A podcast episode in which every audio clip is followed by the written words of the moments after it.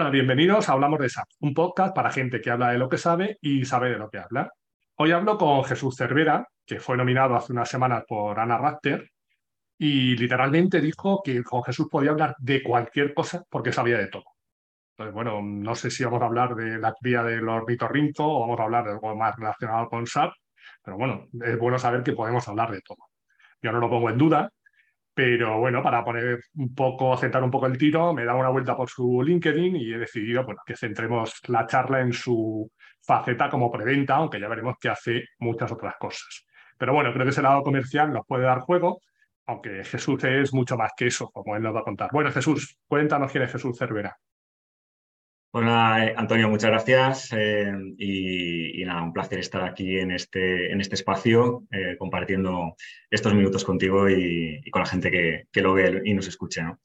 Pues Jesús Cervera es por la parte profesional consultor PS. Eh, empecé como, como consultor en, este módulo y, ahí sigo después de, de, varios años y, bueno, por la parte personal, pues eh, uno de los placeres eh, para mí es la gastronomía, creo que disfruto con ella mucho, aparte de, bueno, pues aficionar al deporte, tanto verlo como, como practicarlo, sobre todo ciclismo, eh, y más fútbol en cuanto a verlo que practicarlo hoy en día, ¿no? Pero, pero bueno, pues, pues ahí vamos. Muy bien. ¿Cuánto tiempo llevas en SAP? Pues mira, yo empecé en SAP por allá por el 2004 ya son 19 años, casi para 20. Y, bueno, pues eh, entré como creo que los que de 15 años hacia atrás, ¿no? Eh, entramos aquí, ¿no? Eh, pues por casualidad. Y, Suele pasar. exacto. Si ya tiramos, los, si ya empezamos a cortar, pues ya encontramos otro tipo de, de entradas a sala, ¿no? Pues por el máster o por, o por una formación, o pero bueno, los, que tiramos ya de 15 para allá, yo creo que la mayoría pertenecemos a ese grupo de, consultores que hemos entrado por, por, casualidad.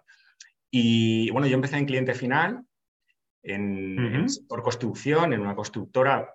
Todos estos años de, de carrera en SAP han sido principalmente en sector construcción.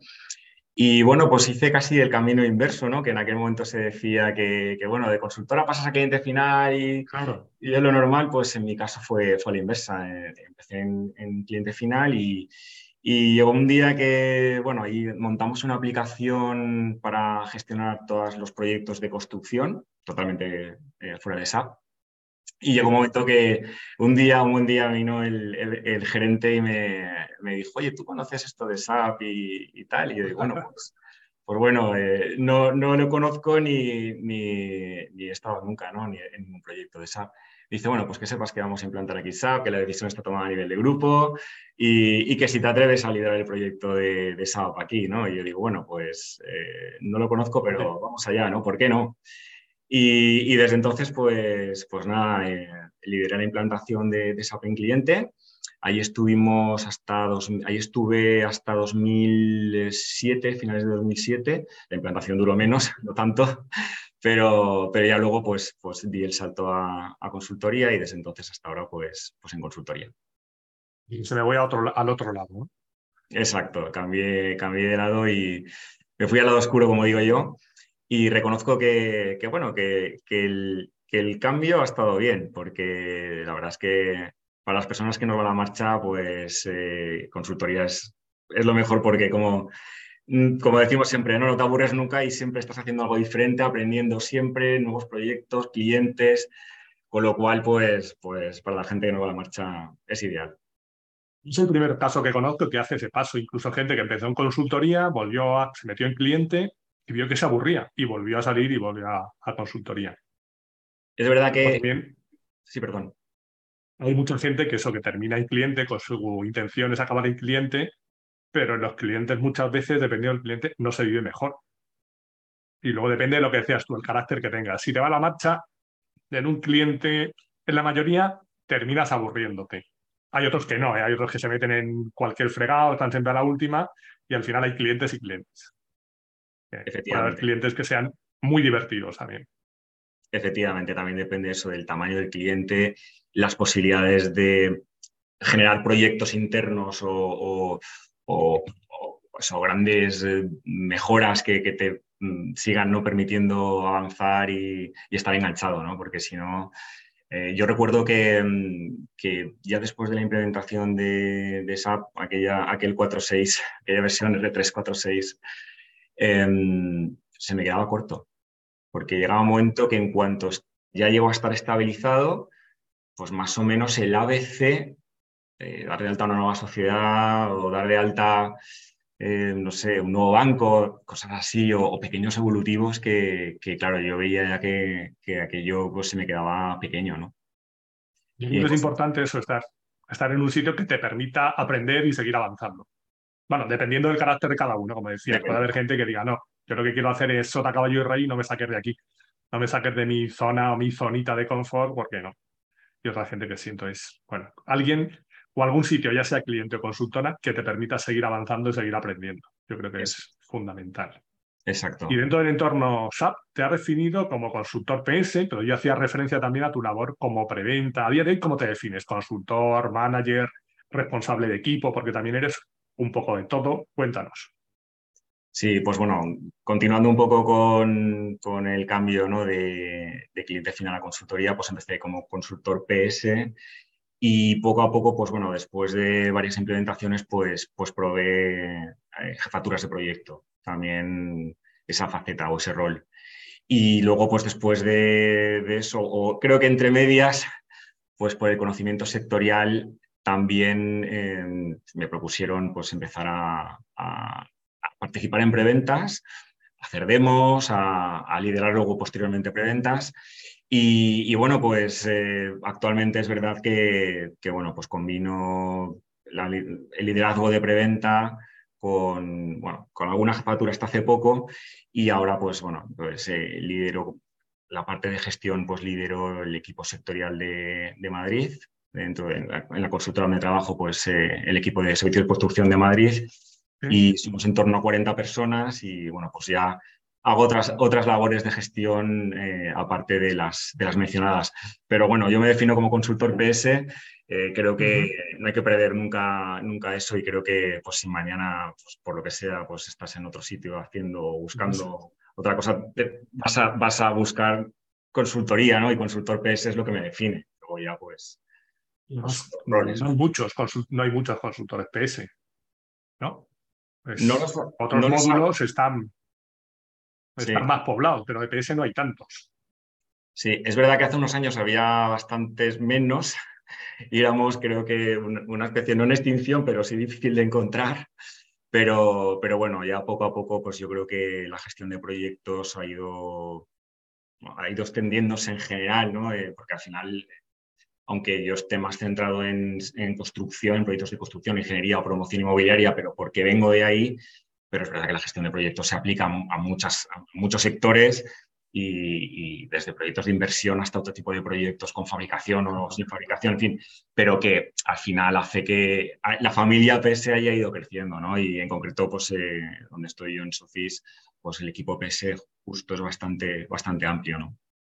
El, máster de la Universidad Politécnica de Valencia contribuye bastante, ¿no? Que vayan saliendo PS, porque el máster es sobre ese módulo, porque un día hablando con Rafa Monterde, que también estuvo por aquí, decía que dijeron PS porque era un módulo un poco cross, ¿vale? Que veías la parte logística, la parte financiera también, entonces por eso elegir y es cierto que luego yo he visto a gente que ha ido al máster y luego al final terminan en otros módulos, no tienes por qué dedicarse exclusivamente a PS, pero es una buena, es una buena elección.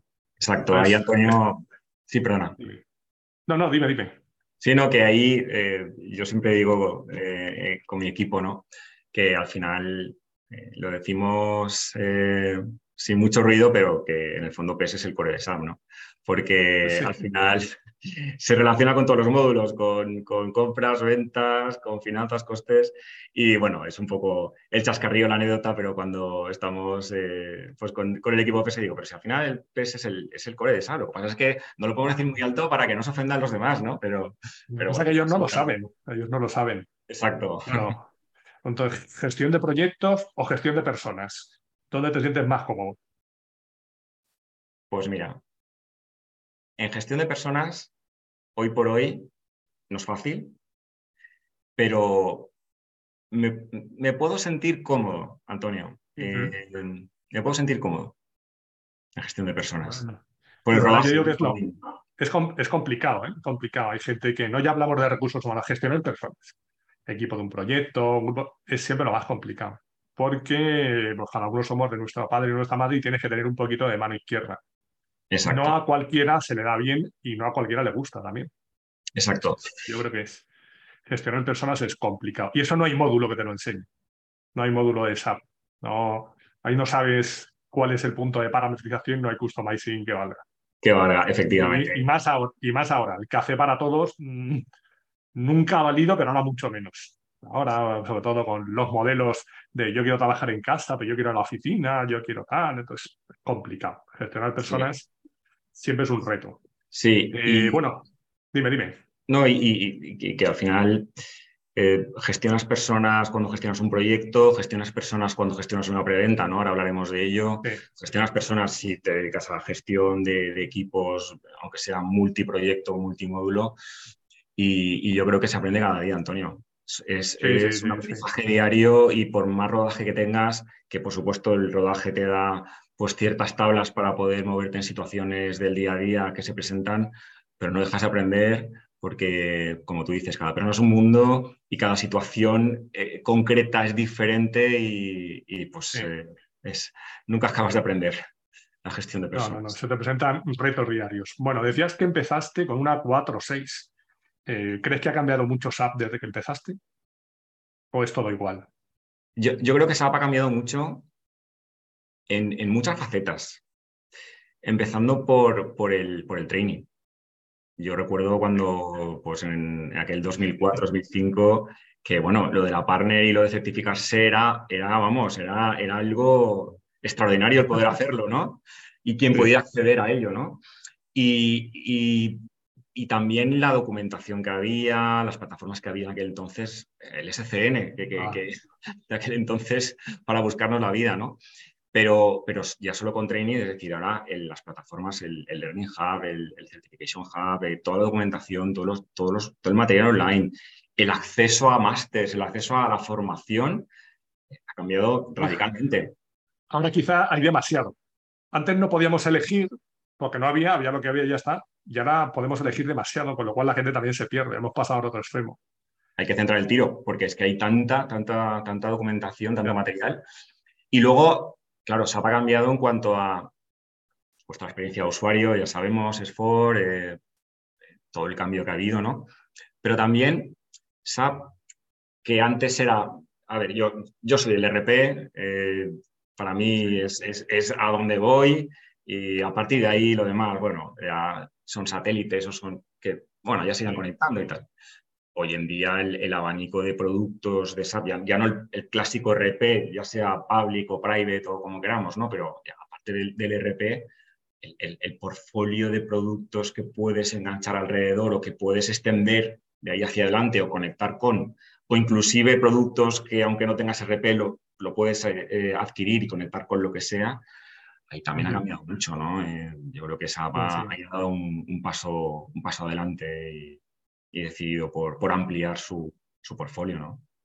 Sí, otro cambio importante es mm, que parece que el on-premise ya no existe, ahora todo es cloud. Pues en el 2006 así el tema del cloud, mm, pues mm, como que no sonaba, eran las nubes del cielo y ya está. Y ahora hemos pasado a, bueno, todo tiene que ser cloud, aunque bueno, pues ya estuve hablando con Ana de las ventajas que puede tener un S4 HANA Cloud y que evidentemente hay clientes, oportunidades que tienen sentido y otras que, bueno, pues que pueden encajar más un modelo on-premise y dentro de cloud ya privado, pública, etcétera. Pero dentro de todo este follón en el que estamos ahora, tú decías, yo soy del ERP, pero el ERP mm, estamos en una versión, la mayoría de los clientes, un SC, en un R3, por decirlo claramente, mm, da igual que lo llames MySAP RP, SC, eh, Central Component, es un R3, y tenemos que pasar un S4. Decías que en S4 ha cambiado, por ejemplo, la experiencia de usuario. Bueno, ha cambiado siempre que quieras cambiarla, porque hay muchos clientes que siguen entrando por SACGI, etcétera. Y lo que es evidente es que hay que cambiar. De aquí a 2027, mm, yo no confiaría en que SAP extienda la fecha otra vez de mantenimiento, hasta 2030 si pago mantenimiento extendido. Pues los clientes que están con SAP o se buscan otra cosa o tienen que pasar a S4. ¿Cómo ves ese reto? ¿Cómo, ¿Cuál crees que es el mayor reto en esa situación al que nos enfrentamos consultoras, clientes, SAP en los próximos años?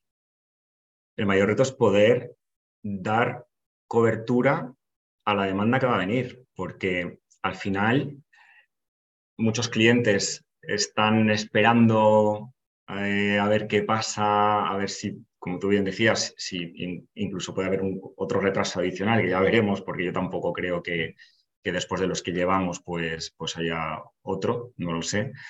Y, en el fondo es como que, bueno, aún, queda, aún queda tiempo, ¿no? Aún, aún, oye, que hay margen, pero la realidad es que eh, no queda tanto margen porque entre que buscas en el mercado qué consultora la que puedas tener u otra que te pueda ofertar, que hagas un proyecto de migración, da igual el tamaño de migración, si es técnico, si, eh, bueno, pero, pero hay que hacerlo, transición suave o un greenfield, te vas, no, pero mira, tiro todo. me, revisar los procesos. Eh, creo que, creo que el, el, reto es poder dar cobertura a la demanda que viene, que está empezando, pero la que viene cuando venga la avalancha, el poder atender eh, a todos los clientes que quieran migrar en, el plazo que queda, creo que es el reto, el reto fundamental, vamos. Todos sabemos, además, que esa avalancha viene. ¿eh? Es como un tsunami que decimos, ah, nos, nos ha pillado de sorpresa. No, no, el tsunami lleva avisando tiempo. El centro de alertas está activo y te está diciendo que viene la ola, que viene la ola, prepárate. Luego no me puede pillar al, al borde de la playa y en bañador. O sea, me tengo que preparar para este tsunami que viene.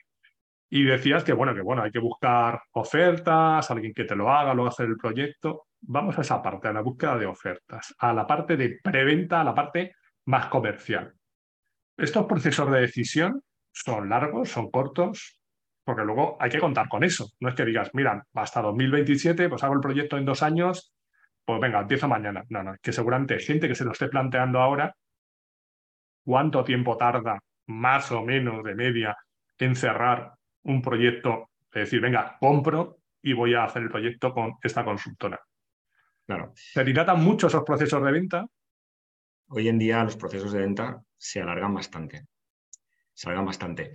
Desde que empiezas a trabajar una oportunidad, cualificas, porque al final, eh, ahora hablaremos de comercial, preventa, ¿no? Y la diferencia un poco, ¿no? Pero desde que te llega la oportunidad, cualificas, y empieza todo el proceso de preventa con sus diferentes modalidades, que las hay, eh, hasta que consigues ofertar, defender esa oferta y que el cliente tome la decisión, pueden pasar meses sin ningún problema, pero sin ningún problema. Incluso nosotros hemos trabajado oportunidades nueve, diez meses de, de, delay, ¿no? Desde que empiezas hasta que, hasta que se adjudica, ¿no?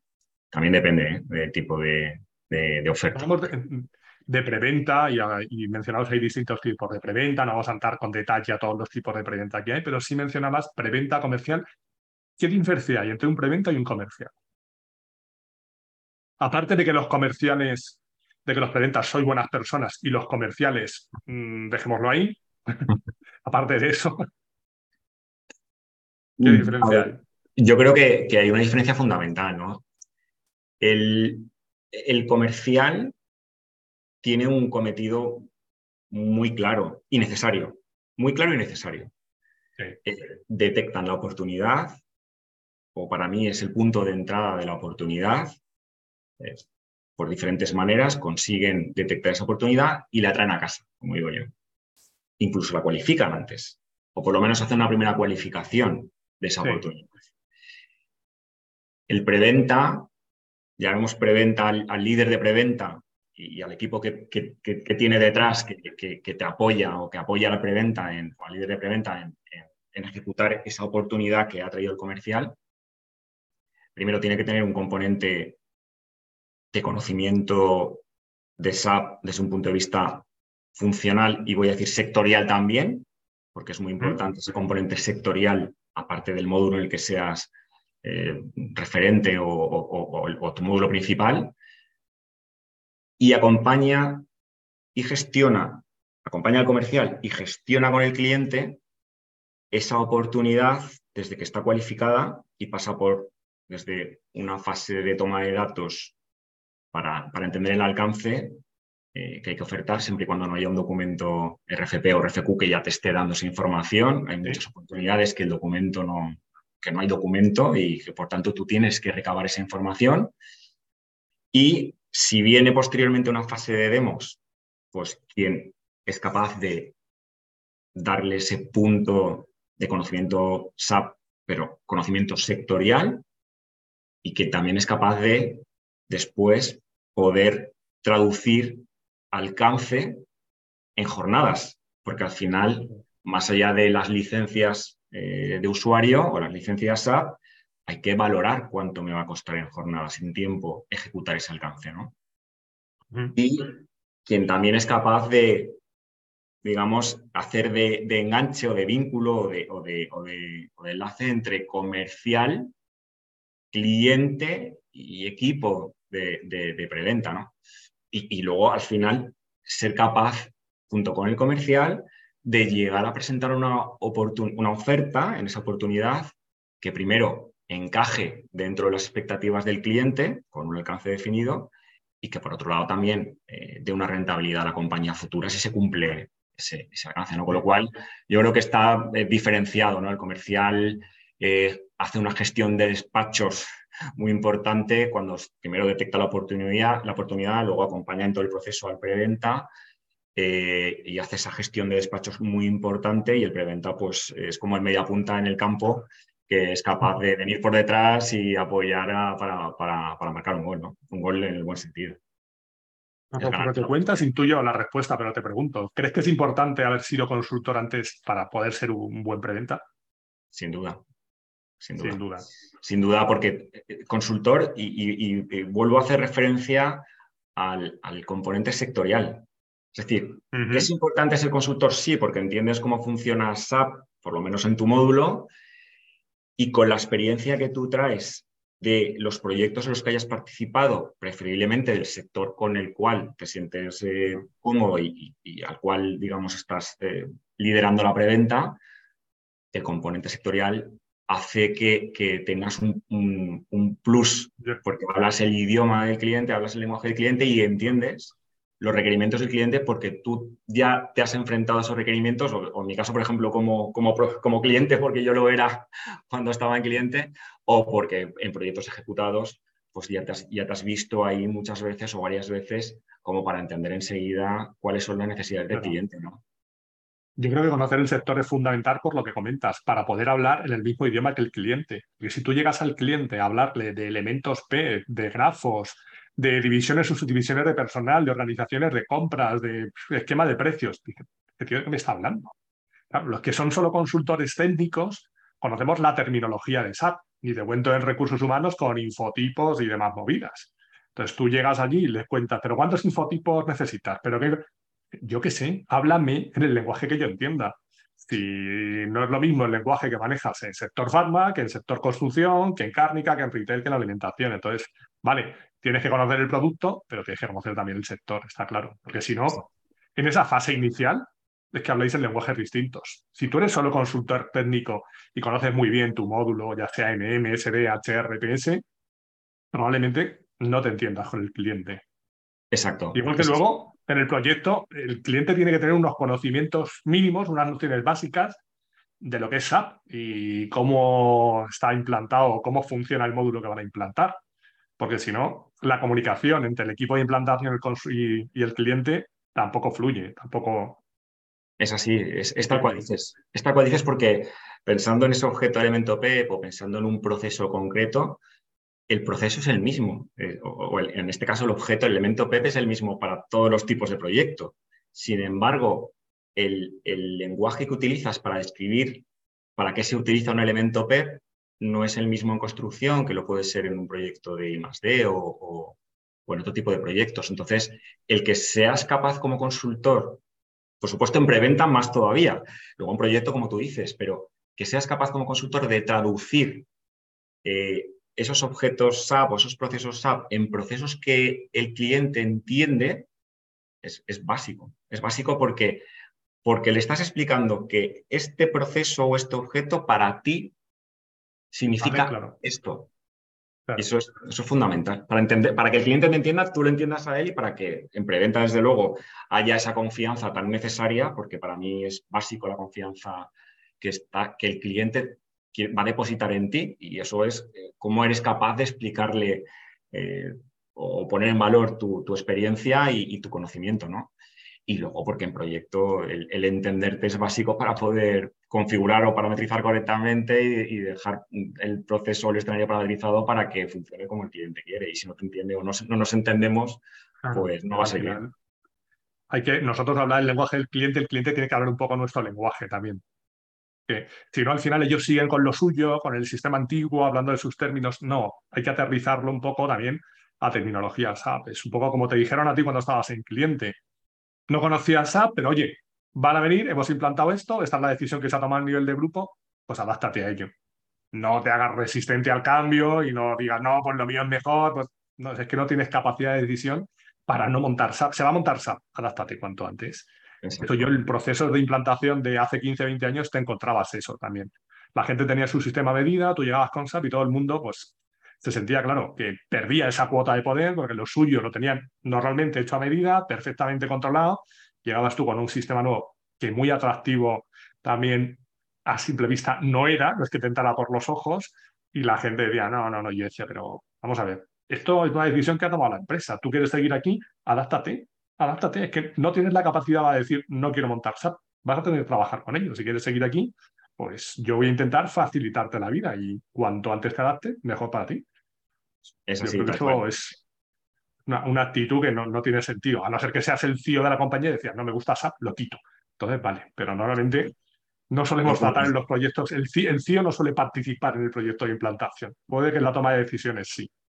Bueno, me queda claro que para ser un buen preventa, pues es bueno tener conocimientos del producto y del sector, y estoy totalmente de acuerdo. Y para ser un buen comercial o comercial, ¿necesito conocer el producto? para ser un buen comercial necesitas conocer el producto. Otra cosa es en el, nivel de profundidad de ese producto, ¿no? Porque es verdad que si en la primera reunión de cualificación tú les pones a grandes rasgos el producto como es para cubrir X pains ¿no? del cliente, ahí el cliente ya despierta el interés, ¿no? De, oye, quiero ver, quiero ver esto, ¿no?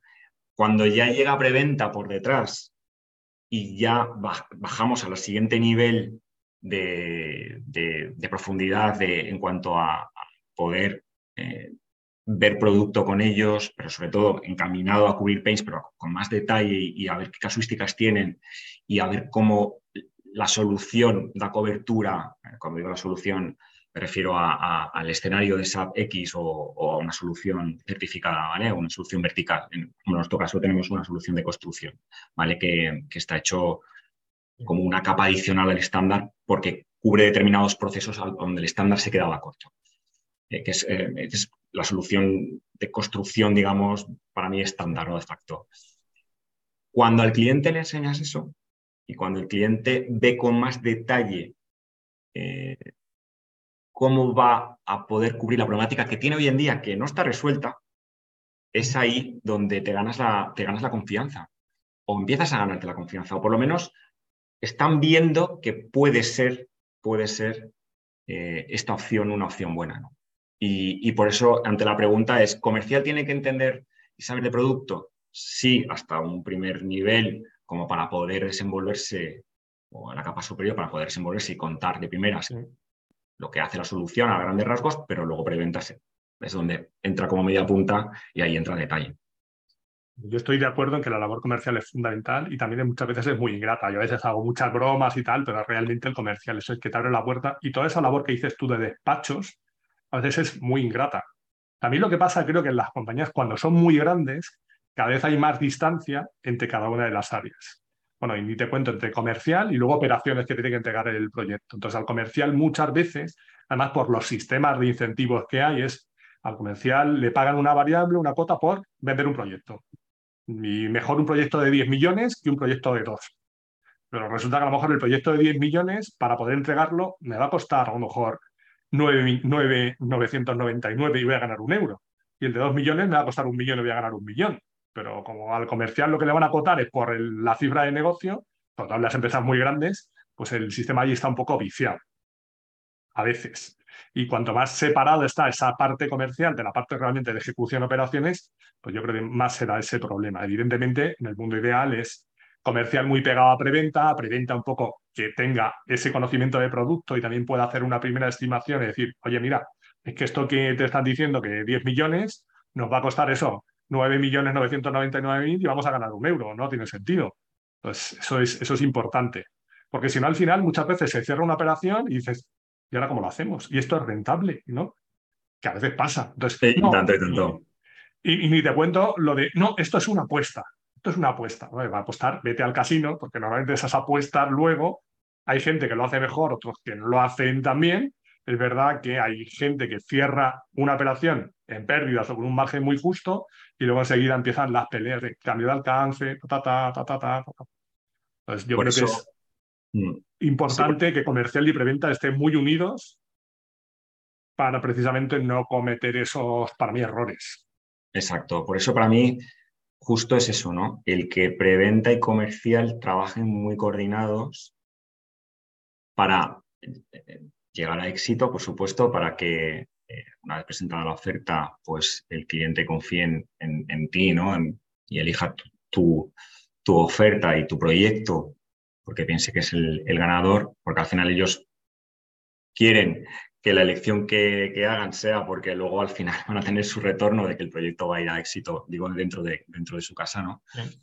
Pero el, el hecho de que trabajen coordinados y puedan presentar una oferta que sea atractiva sin volvernos locos y que, por otro lado, el alcance esté bien dimensionado y que luego cuando entremos en, en delivery, cuando entremos a ejecutar, que no hayan esas sorpresas de, pero ¿qué me has puesto aquí? ¿O qué jornadas? ¿Cómo puede ser? Pues esto es inviable, pues de los tiempos, pues tal.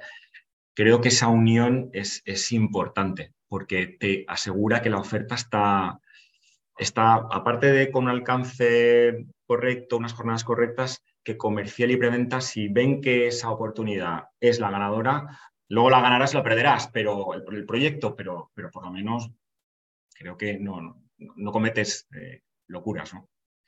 Estamos hablando del, lado comercial o y preventa desde el punto de vista de una consultora, pero luego están también los comerciales de producto, de SAP, por ejemplo, que muchas veces no hacen el producto, lo que tengo que es vender licencias. Entonces, pues te voy a intentar vender todas las licencias que pueden y más, que a veces luego llegas a analizarlo y dices, pero es que no tiene sentido. También es verdad que, por ejemplo, si hablo de SAP concretamente, creo que ser comercial de SAP es complicado, ¿vale? Conocer todo el portfolio de productos, todas las métricas que hay, mm, cómo va cambiando de un trimestre para otro, es muy complicado. Que por otro lado alguien me dirá, bueno, es su trabajo, sí, es cierto, pero lo que ha evolucionado, lo que cambia y tal, es complicado, es complicado. Y hay veces que tener un conocimiento global de todas las soluciones, porque como decías tú, a nivel comercial no tengo que conocer el detalle, tengo que conocerlo a muy alto nivel, pero a veces son demasiadas. Entonces, el hacer una buena oferta, ahí es complicado. Y luego está el lado comercial de los clientes. Entra compras en juego, porque tú a lo mejor el proyecto, pues muchas veces lo lidera negocio o lo lidera IT, entonces se pide una oferta, se saca el RFQ, el RFP, lo que sea, y comercial, ¿qué va a intentar hacer? De las cuatro ofertas al más barato. Hacemos una valoración técnica, tú me dices que estos cuatro pasan, pues yo se lo doy al más barato. Y muchas veces sabemos que eso pues, termina regular, ¿no? Así es. Sí, por, por acabar de cerrar el tema anterior, efectivamente, y, lo enlazo con este que estábamos comentando, es verdad que Comercial SAP eh, tiene otro, otra velocidad y, y, también unos objetivos un poco diferentes, ¿no? Por eso yo creo que también el cliente ve a los partners, tanto comercial, preventa y jefe de proyecto, como su, como su amigo, aliado, que les asesora, de comprar. Les va a acompañar, les va a acompañar en la compra de licencias. Exacto. Entonces, es verdad que, que, pues ponemos un poquito también, mediamos un poco cuando quizá o el producto que se posiciona quizá no sea el que le vaya a encajar mejor o ahí hacemos bastante labor también de, mediación y, o asesoramiento ¿no? también al cliente y también sabe en cuanto, oye, vamos a posicionar esto, que es lo que tiene más sentido. Y respecto a lo que comentabas de, compras y comercial, cliente, y efectivamente, pues puede ser que la selección sea más barato y luego ya pues entran en otros despachos, ¿no? Y he hecho mi trabajo.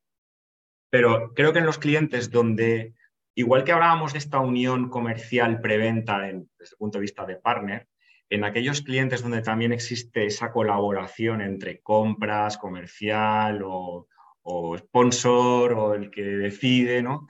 El que no solo valora en el componente precio, sino que también en todo el proceso de preventa han, valorado otros aspectos, con la puntuación que sea, ¿eh?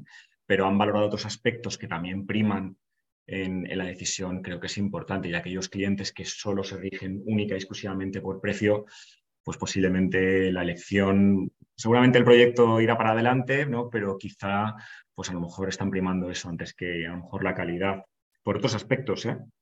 por a lo mejor los yo creo que pones encima de la mesa o por eh, la experiencia, conocimiento que tiene sectorial o, por el producto que pones encima de la mesa, sea estándar o, vertical. Yo creo que muchas veces el, sistema está viciado por los procedimientos y por los incentivos que hay, porque probablemente si presentamos una oferta de un millón y al final compras consigue que yo la haga por 800.000, dice, va, he conseguido una rebaja del 20%. Y a él le van a pagar o le comisionan por eso no por cómo salga luego el proyecto. Si luego el proyecto ha sido un desastre y en lugar de un millón eh, me ha terminado costando un millón y medio, a comprar no le van a pedir cuentas por eso. Entonces, eso hay, y entonces cuanto más grande es la, empresa, más distancia hay normalmente entre esa parte de negocio y esa parte de compras. Entonces, ahí serán todas esas cosas que todos conocemos, que sabemos que se podrían solucionar. Muchas veces te dicen, no, tenemos sistemas de ponderación.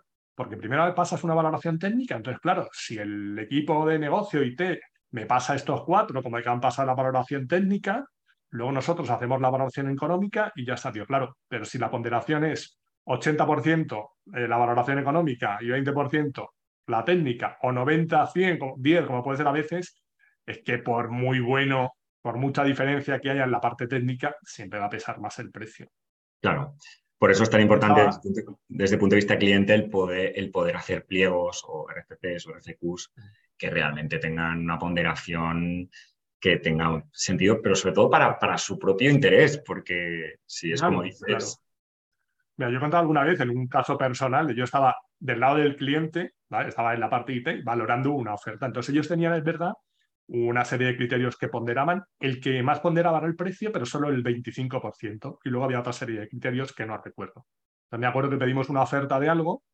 Yo estimaba que eso, pues un poco la labor de preventa interno, digamos, decía, bueno, pues esto tenía conocimiento del producto y más o menos, digo, esto pueden ser 200.000. Entonces recibimos ofertas por medio millón, por 80.000, por 120.000 y por 250.000. Entonces yo cogí y dije, la de 80.000 fuera un cero en precio. Y me dijo el de la persona del cliente, no, no, es a un 10. Puntuamos cada criterio de cero. Digo, no, un cero. Digo, porque esto yo estimo que valen 200.000 euros, 250, 80, es que no ha entendido lo que queremos. No, pero es la más barata, ponle un 10. Digo, no, un cero. No, ponle un 10 porque es la más barata y entonces luego ya le penalizamos en otras cosas. Digo, no, no, es que no ha entendido lo que era un cero. Entonces, al final, yo estaba allí trabajando como cliente y dije, ¿Sabes lo que te digo? Que la valoración la haces tú. Yo me niego a seguir ese criterio. es que estaba viciando el sistema. ¿Cómo voy a ponerle más puntuación? Pues bueno, pues entonces ya te presento una oferta por un euro y ya tengo un 25%. Y ya está. Absurdo, absurdo. Pero nada, ¿eh? el tío RQR, yo dije, pues lo haces tú. Y le dije, tú, tío, termina tú porque es que no tiene sentido. Yo creo que cuando está con eso, un RCP, un RCQ, tú tienes que tener más o menos claro, ¿vale? Cuál es el alcance y una dimensión y te puedes mover en un 20, un 30% arriba o abajo. Pero si alguien te viene pues, con la típica oferta temeraria, es o yo no lo he explicado bien o tú no me has entendido. Pues si no, estamos hablando de lo mismo. Es así, es así. Si viene con una hoja temeraria es, como tú dices, o no lo ha entendido o, el proyecto se lo quiere quedar a, costa de qué? A, a, costa de penalizarte luego en la calidad del proyecto, porque es imposible, porque más o menos pues puedes tener en la cabeza los números, rango, pero si se va muy, muy para abajo, seguro que te penalizan algo. Sí, sí, si el cliente eso no tiene esa cifra más o menos, eso es que no sabe lo que está pidiendo, que también te pasa. Tú a veces lees también una respuesta y dices, pues es que esto no están diciendo nada. Yo he visto alguna RFP que se veía que era claramente, pues de los cuatro años antes cuando sacaron la oferta de mantenimiento, digo, pues es que no has cambiado ni un punto ni una coma, has cambiado las fechas y ya está. Pues me hablas de cosas que ya no tienen sentido. Y al revés, ¿eh? también he visto ofertas que hemos presentado, algunos, en el que has cambiado el logo y poco más, en la misma oferta que tienes siempre. O sea, esto para todos, para el cliente y para la consultora. Exacto. Ah, ahí está claro. Decías antes que, que, los procesos de venta se alargan bastante y hay diferencia según el tamaño de la empresa. Una empresa grande es más ágil, menos ágil, todo más tedioso. Mm, ¿Tú qué prefieres? ¿Trabajar con una empresa pequeña mediana o con una más grande, tipo en España IBEX 35? Mm. La, gran cuenta, pues eh, lo tiene todo mucho más procedimentado, estructurado y digamos que sigue esos procedimientos eh, tal cual están establecidos, los documentos, pues unos documentos de pliegos con un montón de, de clausulado y de, y de, exigencias y de peticiones y, y tal. Homólogate, avales, certificados. Efectivamente, efectivamente, y tienes que pasar por todo el proceso de homologación como proveedor. Es decir, no solo, no solo tienes que llevar la, la, preventa en plazo y en forma y presentarla, sino que aparte el proceso paralelo de homologarte, porque si no puedes llegar al final y decir, sí, sí, te la quedas tú, pero como no te homologues, aquí no hay forma de que te adjudiquen esto. ¿no?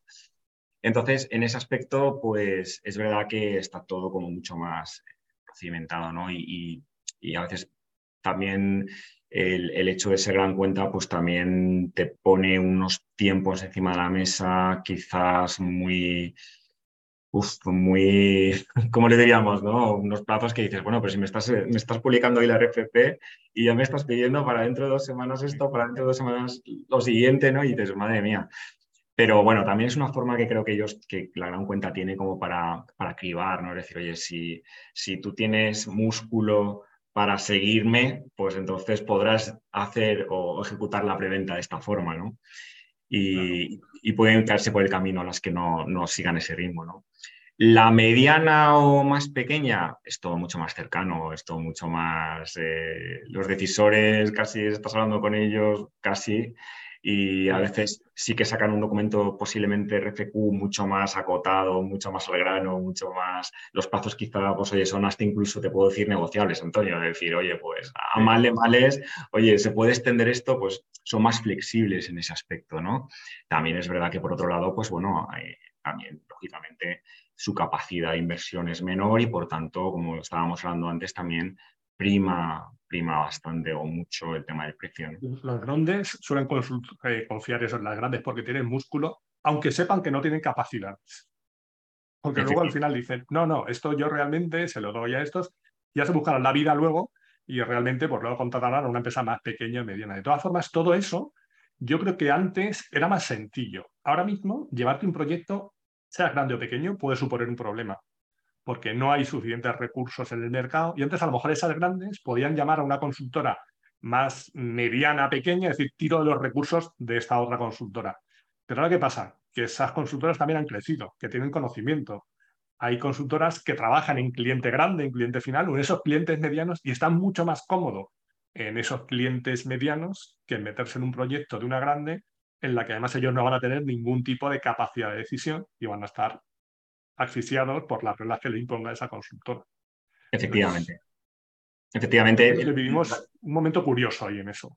Sí, es verdad que, es así. La, gran cuenta prefiere la, gran consultora, la Big Four, la, la, que por logo, por marca, aunque incluso sea más, eh, más caro, ¿no? O sea, un proyecto que dices, madre mía, pero, pero ¿cómo puede ser que estén ofertando esto, ¿no? Pero, pero es verdad que dicen, bueno, ya, pero, pero la marca o, el músculo que tienen, la, como tú dices, se buscar la vida. ¿no? Y es verdad que, que, incluso para las consultoras que no son Big Four, que son a lo mejor primera división, pues vale la pena si entras en gran cuenta, entrar en un proyecto con riesgo limitado o, con un alcance limitado que te permite entrar en gran cuenta, pero, pero acotado, más que abordar También en un proyecto grande, un proyecto de una grande una empresa de un tamaño mediano pequeño puede ser el fin de la empresa. Sobre todo porque te pueden ahogar también todos esos procesos administrativos, en toda la burocracia que hay por detrás, las empresas grandes luego al final son midi empresas, basando en reunión y estáis dos y 25 personas de la empresa, cada uno ahí con lo suyo, entonces es verdad que eso puede, es verdad que en una consultora con un gran cliente luchan más de tú a tú. Van ahí cuatro en un sitio, 20 del otro y más o menos se pelean y ya están acostumbrados. Sí, sí, sí. Juegas en otra liga. sí, juegas, ahí juegan en la misma liga, aunque luego eso, habrá que subcontratar a gente que realmente sepa hacer el proyecto. Que no digo que en las grandes no haya gente, pero lo que pasa, ¿qué pasa? Que como cada vez, como hay más distancia en esas grandes entre esa parte comercial y esa parte de operaciones, los comerciales cierran grandes acuerdos, grandes cifras, hay mucha distancia entre esa parte, esa labor de preventa a lo mejor no está tan pegada como está en una pequeña y mediana empresa, pues el comercial dice, pero es que eran 10 millones, ¿cómo no lo voy a vender? Pues claro, sí, 10 millones, pero a ver dónde encontramos a la gente para poder realmente hacer el proyecto con éxito. En una pequeña mediana mueves proyectos de menos volumen, pero yo creo que con más criterio, a veces, pero simplemente porque hay menor distancia entre esa parte comercial y esa parte de operaciones. Y el pegamento probablemente sea la labor de preventa que comentabas. Exacto. ¿Cuáles son las mayores objeciones que te encuentras a la hora de defender una oferta en un proyecto SAP? ¿Te refieres a cuestionamientos de cliente o...? Sí. Mira, en, fíjate, los clientes, cuando llegas a, hacer una defensa de oferta, por lo menos clientes medianos, ¿vale? El alcance ya lo han revisado, ya vas a una defensa de oferta de los tips, ¿no? los titulares de, esa, oferta que estás presentando le dan mucha más, el alcance está ya visto, ¿no? Entonces le dan mucha más importancia a un plan de proyecto, es decir, que los tiempos realmente para las tareas que hay que hacer y las fases realmente tenga sentido, este, este hecho con criterio. Y le dan mucha más importancia, o últimamente le dan mucha más importancia a la metodología. La metodología, porque a igualdad de alcances, más o menos, más o menos, pues la experiencia, currículums, de acuerdo. Pero cuando estás ya al final, el que tú plantees un plan de proyecto lógico, que tengas una metodología diferencial. Está claro, la metodología Activate, por supuesto, es la metodología oficial. Y dentro de esa metodología, el que tú de alguna forma eh, la apliques con criterio, incluso hagas pequeñas variaciones o, aproveches lo bueno de Activate y lo bueno que tenías antes y hagas tu, tu mix eh, creo que también da confianza eh, al cliente y creo que también es diferencial. Y luego, pues bueno, al, final siempre está la parte económica y ese juego de despachos donde al final, pues ahí la labor del comercial vuelve a ser muy importante. Lo, es en todo el proceso, pero vuelve a ser muy importante porque estás, estás cerrando, estás en modo cierre y, y esa gestión final, pues, pues es vital, ¿no? para poder cerrar. Un comercial, como decía, a veces es un poco ingrata, ¿no? porque la gente eso no, ve todo el trabajo que hay por detrás y realmente yo creo que también es fundamental. ¿vale? Fundamental porque además mm, no puedes estar a todo. Bueno, en una empresa pequeñita, cuando eres tú, sí puedes estar a todo y cuando estás a todo realmente tú tienes cuidado, si eres el comercial el que vas a hacer el proyecto, ya te encargarás de no pillarte los dedos. ¿vale? Pero a medida que vas haciendo cosas y creciendo, es imposible que en una empresa de un tamaño mediano, pues el mismo que vende entregue el proyecto, haga la preventa y se ponga. Es que no se puede. imposible, Cuando estás haciendo la planificación del proyecto, empiezas tres consultores, el jefe de proyecto y tal. No hay que bajar. Bueno, pues quito el jefe de proyecto. No, quitas el jefe de proyecto, te estás engañando. Quitas el coste del jefe de proyecto, pero alguien va a tener que hacer eso. Y si no, porque si estoy configurando, no puedo estar haciendo eso. Y el jefe de proyecto también, pues tiene que cuidar toda esa metodología, las reuniones, ta, ta, ta, ta, ta, ta, Pero nos engañamos. A veces es que no entra, es que no entra. Y tal. Bueno, pues quito esto. No, no estás quitando, estás quitando el coste de eso que lo vas a asumir, pero el trabajo no lo estás quitando en ningún momento. Por tanto, el impacto en días sigue siendo el que es. Eh, claro. Y luego, el, el, día tiene 24 horas, pero trabajando deberíamos estar 8. Hay gente que hace también las cuentas y dice, bueno, pues esto en 10 días, 240 horas, en 10 días lo hacemos. Bueno, en 10 días lo hacemos y trabajamos 24 horas, uno solo sí, si trabajamos tres y no siempre, porque esa es otra cosa, cuando no llegamos, pues metemos más gente en el proyecto. No, que llega un momento que has alcanzado el punto óptimo del equipo y meter más gente no es avanzar, muchas veces es retroceder. Pero aquí ya nos metemos en gestión de equipo, gestión de proyectos, etcétera. Claro, muchas veces el cliente te, te lleva a ese camino, pero por su propia necesidad, ¿no? Y te dice, no, es que tenemos que, no puedes meter dos programadores más, o, y, al final hay que, o sea, el decir que no a ese escenario o a eso, que te está planteando, realmente es bueno para el cliente y bueno para nosotros como consultora, aunque parezca que no. Porque en el fondo no le estás engañando al cliente, no le estás diciendo sí, sí, no te preocupes, yo te meto los programadores para al final acabar donde, donde estamos diciendo que vamos a acabar. Y, tampoco, y tampoco sobrecargas al equipo con algo no, les puedes llevar a un, callejón donde sabes que, se, van a, se, van a, saturar porque no es realista.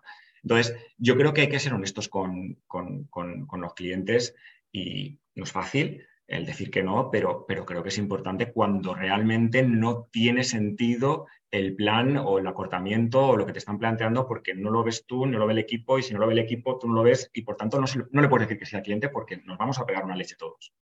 O, directamente, eso, en el momento de la oferta, directamente habrá ofertas el que tendrás que decir que no, a eso no voy. Porque yo creo que no tiene sentido vender a cualquier precio. No, es que son, ha salido el pliego tal, son 15 millones. Y sin leerlo, hay gente que escucha 15 millones y dice, hay que ir. ¿Pero cómo que hay que ir? ¿Pero qué te están pidiendo? Si es que no sabes lo que te están pidiendo. Vamos a analizar si hay que ir primero y si podemos ir después.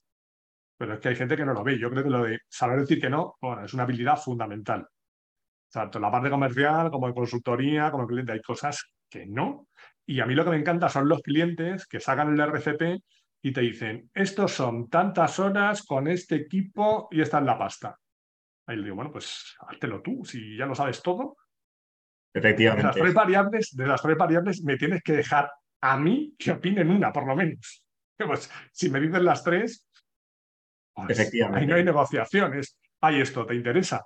Entonces, ahí yo creo que muchas ofertas, que también, porque hablábamos de ofertas temerarias, pero también hay RCPs temerarios. Hay cosas que salen y pliegos que es que deberían quedar desiertos. Pero yo no entiendo por qué no hay más ofertas que se quedan desiertas. Porque al final, ah, pues no nos presentamos, no, pero es que estos se van a presentar, bueno, pues ya nos presentamos nosotros y tal. Pero hay veces que se piden cosas que no, que no, que los precios son imposibles. Entonces, si se quedaran más cosas desiertas, yo creo que pondríamos todos un poco más de criterio y sentido común y ahí sí que te hablo sobre todo de empresas muy grandes, que el hecho de ser muy grandes, no, por volumen, porque tal, porque trabajar por nosotros, con nosotros, luego puedes hacer muchas cosas, pero luego la realidad es que luego no se materializa en tanto. Efectivamente. hay que estar ahí y el jugar con el nombre de una empresa grande, muchas veces dices, mira, mm, no me interesa participar en esto. Efectivamente. Nosotros, Antonio, hemos dicho que no a más de una, a más de una propuesta porque no, no la vemos, o sea, no, no, encaja, o no encaja por tiempos, o no encaja por, por, por, coste, o no encaja, y donde nos quieren llevar al final es que es, perjudicarnos a nosotros y perjudicar también al cliente. Entonces, a ellos, claro. A ellos. Entonces, nosotros, eh, más de una vez y más de dos, y ya te digo que, que, más de tres, eh, hemos dicho que no, y, y al final te das cuenta de que el ser honesto con el cliente a veces implica decir que no, pues, y, alguna vez, Antonio, incluso diciendo que no a esas condiciones, el cliente ha acabado aceptando la propuesta que nosotros considerábamos que era la ganadora, pese a que la podíamos perder, pero prefiero ser honestos con el cliente y decir, mira, no a estas condiciones, por esto, por esto y por esto, y, si, oye, si encuentran a otro partner o alguien que se lo haga, pues, pues, pues ojalá sea un éxito, pero nosotros no lo vemos. Y como no lo vemos, prefiero decirte que no y también explicarte qué tipo de proyecto veo, o qué plan de proyecto veo, o qué jornadas o qué alcance veo, eh, me refiero alcance con las jornadas X, para, para llevarte al coste que creo que cuesta esto. Y si al final lo haces conmigo, yo te aseguro que yo te arranco el día que te, que te estoy diciendo aquí, en el plan de proyecto. Pero son estas jornadas y es este plan de proyecto. No, no me quites dos meses o no me quites, o como tú decías, no, el pliego viene ya con las jornadas y todo. Digo, bueno, pues entonces, como tú dices, hazlo tú. En, salimos de preventa y nos, vamos, a proyecto. Claro. Con esa condición no juego. Yo recuerdo una vez en una reunión de, de USAPE que un cliente pidió, me preguntó algo. Yo estaba en una, en una consultora entonces y me dijo, oye, ¿podríamos hacer esto con vosotros? dije, mira, si quieres hacer eso, yo tengo poca experiencia, digo, mejor que lo hagas con esto. Y le di el nombre de la competencia. Y luego en el descanso, alguien vino y me dice, pero ¿cómo le has dicho que no? Y encima le has dado el nombre del otro, tío, porque yo creo que estos lo hacen bien.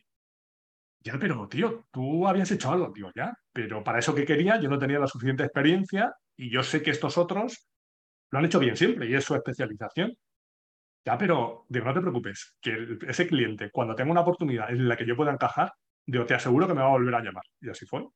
Totalmente de acuerdo, porque sabe que tú estás siendo honesto y le estás recomendando lo que crees que es mejor, o la, consultora o la persona que crees que es mejor. Por tanto, ¿por qué no volverte a llamar cuando, cuando puedas encajar?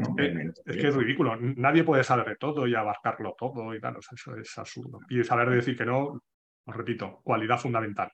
Fundamental. Y, es una cosa. Para todo. Sí, y, es algo, Antonio, que se, que se aprende. ¿eh? Quiero decir, al principio no es fácil pero con los años vas aprendiendo a que no pasa nada por decir que no y que es incluso bueno decir que no cuando realmente consideras que debes decir que no. Y lo traslado ya fuera de preventa y en proyecto y estás analizando apps y, de repente viene el cliente y con otro criterio te dice, no, pues yo me dices 20 jornadas te digo que son 10. Bueno, ¿y por qué? Pues hazlo tú como tú decías, ¿no? Oye, pues con tus medios, pues, pues hazlo tú. Yo considero que son estas jornadas. ¿Por qué me tienes que discutir jornadas cuando me estás pidiendo un alcance y una valoración, ¿no? Al final todo se tiene que discutir con criterios. Si tú tienes criterio y sentido común, pues podemos hablar, a lo mejor hablamos. Pero cuando son cosas que yo pienso, por ejemplo, que son 10 jornadas y tú me vienes con que son 50, pues ahí es difícil que lleguemos a un acuerdo. ¿vale? Pero me lo tienes que justificar. Y no pasa nada por decir que no. Y un no, muchas veces, te va a dar muchos sí después. Y un sí puede que sea el último sí que te den. Un sí mal dado puede que sea el último que te den. Efectivamente. Yo, yo creo que algunos noes han sido luego síes, como te comentaba, y han vuelto y, y, han confiado en ti para que lo que le estabas planteando en un inicio, que, que, no lo veía, no querían darle la vuelta, al final han llegado a la conclusión de, sea porque hayan consultado por otro lado y hayan visto que al final ese es el, ese es el camino, ¿no? Pero el, que, el hecho que al final digan, oye, sí, pues creo que es, es lo que tú decías, creo que es el mejor plan de proyecto, la mejor oferta o el mejor alcance y jornadas, pues al final también te da una satisfacción porque el cliente está confiando en lo que tú crees que es mejor, ¿no? Aunque haya, aunque haya habido un no previo, ¿no? Y también hay otra cosa, Antonio, y es el equipo que tienes detrás. Es decir, que el equipo vea que ante determinadas situaciones o determinados eh, escenarios que te plantea el cliente, tú te posicionas claramente a favor de lo que el equipo con criterio está diciendo, que también es muy importante. Porque... Ahí lo enganchamos también con el tema de la gestión de personas y equipos, porque es que al final el jefe de proyecto, tal, que es todo sí, sí, sí, sí, luego el marrón es para el equipo. El equipo que tienes detrás, efectivamente. Eso no, no es un buen gestor de proyecto en ese caso. Al final yo creo que todo se reduce también a, bueno, ¿qué es lo que queremos hacer? ¿Vender o hacer que nos compren? Que es un poquito distinto. Entonces, al final, el hacer que te compren cuesta, ¿vale? Y te lleva su tiempo, pero muchas veces, si tú eres honesto, al final lo que te decía, puede que algún no se transforme luego en muchos sí. Y el hacer que vender y el que te compren a cualquier precio y tal, puede terminar siendo un problema. Evidentemente, a ver, nosotros en consultoría vendemos de hacer proyectos, ¿vale? No vendemos de hacer, no somos una ONG y tal, y al final tienes que vender cosas, hacer cosas y vender tus servicios, es evidente. Pero yo creo que vender a cualquier precio normalmente no tiene mucho sentido. Por eso, Antonio, para mí vender a cualquier precio, desde luego, no sería una opción. Eh, de entrada. Y ahí está la fina línea delgada entre lo que hablábamos al principio, ¿no? El, plantear una oferta que, es, que encaje dentro de la perspectiva del cliente y que también dé, por contra, al equipo ese proyecto que sí, donde como digo yo, eh, oye, eh, nos esforzamos mucho todos los días, echamos muchas horas, pues que nos luzca, ¿no? Es decir, que nos dé ese, esa rentabilidad al final por el trabajo bien hecho, ¿no? Y que, y que el cliente también lo vea así.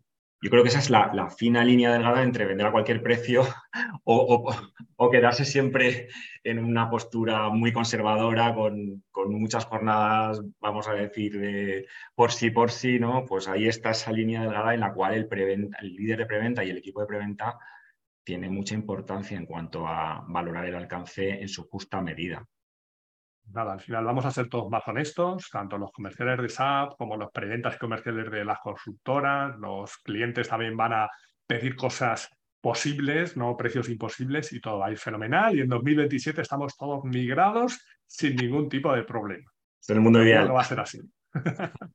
Seguro. para terminar, dos consejos. Uno que tú hubieras dado a ti mismo cuando empezaste con todo esto, con todo lo que sabes ahora. ¿Qué hubieras hecho distinto o qué te dirías si pusieras, pudieras dar marcha?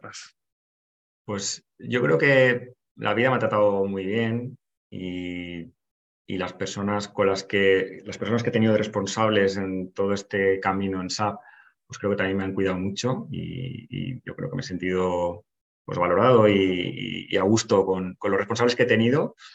Y en ese aspecto, pues eh, creo que, me siento afortunado. Dicho esto, dicho esto, si yo tuviera que volver para atrás y tuviera que hablar con, con mi yo del 2004, pues posiblemente le, diría, mm, el camino de SAP yo creo que vas a, tomar buenas decisiones, pero en el idioma métele un poco más de caña, porque, porque como venimos de una generación del idioma, ha sido nuestra, nuestra chiquita, el, caballo de batalla de muchos, que he incluido. ¿eh? Muchos, aquí habéis mencionado el inglés y luego también ser más paciente, formarte más, tal, pero el inglés ha salido varias veces mencionar. Y bueno, un consejo que le darías a alguien que quiera empezar ahora en esto de SAP. Pues ahora, con toda la variedad de, opciones que hay formativas, pues que empezará por, un, máster o por, por todas las opciones que hay de, formación y que en cuanto pudiera, no sé, pensara que entrara en consultoría y que entrara en proyecto y, a, la trinchera, como digo yo. Es decir, donde, donde puedes poner en práctica conocimientos y aprender, y además ahora con senios de referencia con, mucho nivel, es el, es el proyecto. Y ahí es donde realmente ves casos reales y donde realmente aprendes lo que les pasa a los clientes en el día a día y donde aprendes cómo aplicar los conocimientos a, esos proyectos, a esos clientes. Por tanto, formación y enseguida al lío, a la, a la trinchera. Sáquese, sacarte el carnet y conducir, no dejarlo guardado y no coger el coche hasta 20 años después, pues se te olvida. yo creo que es un buen consejo. Bueno, un, libro o un autor que nos recomiendes. Pues eh, un libro, em, El nombre de la rosa, de Humberto Eco. Eh, lo leí hace muchos años, eh, luego lo volví a leer de nuevo, ya con, con más años, y para mí es un libro fascinante. También de esa época, para mí, me gusta y lo encuentro, vamos, eh, muy bueno de lectura. ¿Viste la película? Serie o película, pues serie... ¿viste, la película? Ah, sí, sí, sí, sí, perdón, perdón. Sí, ¿Y, sí. Y, qué te pareció la película con respecto al libro?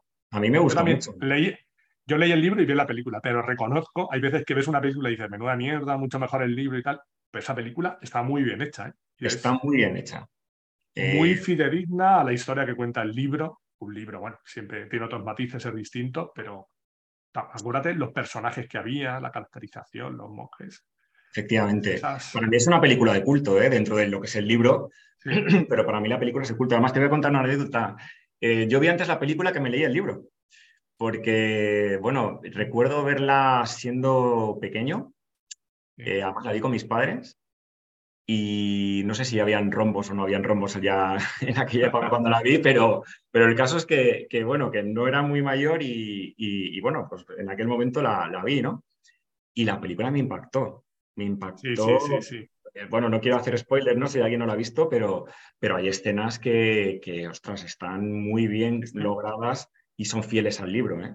Que luego leyendo... El, el casting de los personajes, porque había cada monje que decías, madre mía, Madre mía, estaba muy bien hecho, ¿cierto? Sí, podía dar un poco. Yo creo que leí primero el libro y luego la película, pero además lo típico, eso, que dices, bueno, voy a ver la película, pero seguro que el libro, y la película dices, es fenomenal. Para mí de culto. Y, luego me leí el libro a posteriori, años después, el libro me encantó, y, luego, pues viendo la película, el libro con más años, pues la verdad es que para mí es película de culto, el libro para que vale la pena verlo. Bueno, pues otra película o una serie que te guste también, parte del nombre de la rosa. Pues series, eh, yo te diría Babylon Berlín.